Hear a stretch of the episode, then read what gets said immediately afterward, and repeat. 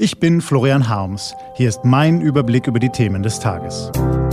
T-Online Tagesanbruch. Was heute wichtig ist. Montag, 12. Februar 2018.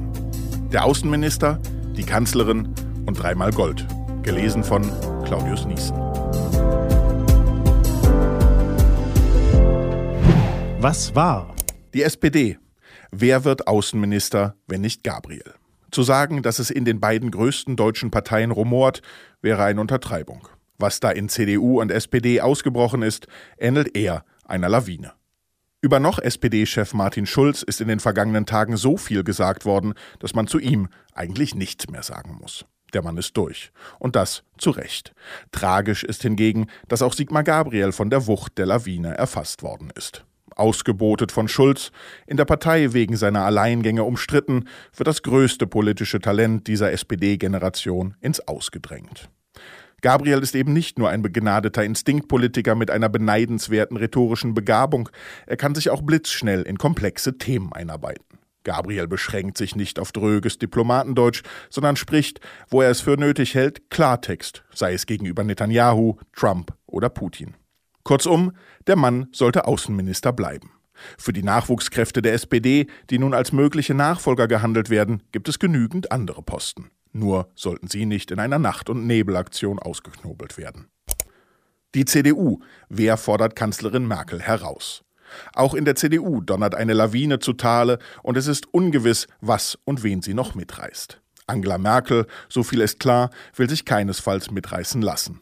Bei ihrem Auftritt gestern Abend im ZDF hat sie klargestellt, dass sie die vollen vier Jahre der Legislaturperiode im Kanzleramt durchzustehen gedenkt. Ich glaube schon, ähm, dass ich sehr reflektierend darüber immer wieder mir das anschaue. Und die vier Jahre sind jetzt das, was ich versprochen habe. Und ich gehöre zu den Menschen, die Versprochenes auch einhalten. Merkel weiß, dass ihr in der CDU bislang niemand wirklich gefährlich werden kann. Da mögen die jungen Ritter in der CDU, die Spahns, Ziemiaks und Günthers noch so rumoren. Solange sie sich nicht trauen, den offenen Angriff auf die Kanzlerburg zu reiten, werden sie da nicht hineinkommen. Das kann man bedauern, oder man kann der Kanzlerin für ihre Durchhaltekraft und Disziplin Respekt zollen.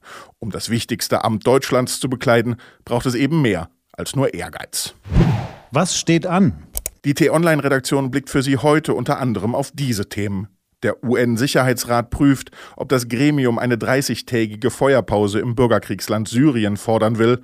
Bleibt es wirklich so wenig konkret? Im Golfstaat Kuwait beginnt eine internationale Wiederaufbaukonferenz für den Irak. Wie viel Geld kommt zusammen? Und das deutsche Olympiateam ist mit dreimal Gold in die Winterspiele gestartet. Kommen heute weitere Medaillen dazu? Zum Beispiel in der Verfolgung? Diese und andere Nachrichten, Analysen, Interviews und Kolumnen gibt's den ganzen Tag auf t-online.de. Was lesen? Wenn Sie möchten, unter t-online.de-tagesanbruch gibt es drei Lesetipps für Sie. Heute geht es darum, konservativ in der CDU unter Angela Merkel zu sein, was Peter Gauweiler der deutschen Politik rät und, wie es ist, schuldig am Tod eines Kindes zu sein, obwohl man nichts falsch gemacht hat. Das war der T-Online-Tagesanbruch vom 12. Februar 2018. Ich wünsche Ihnen einen guten Start in die neue Woche. Ihr Florian Harms.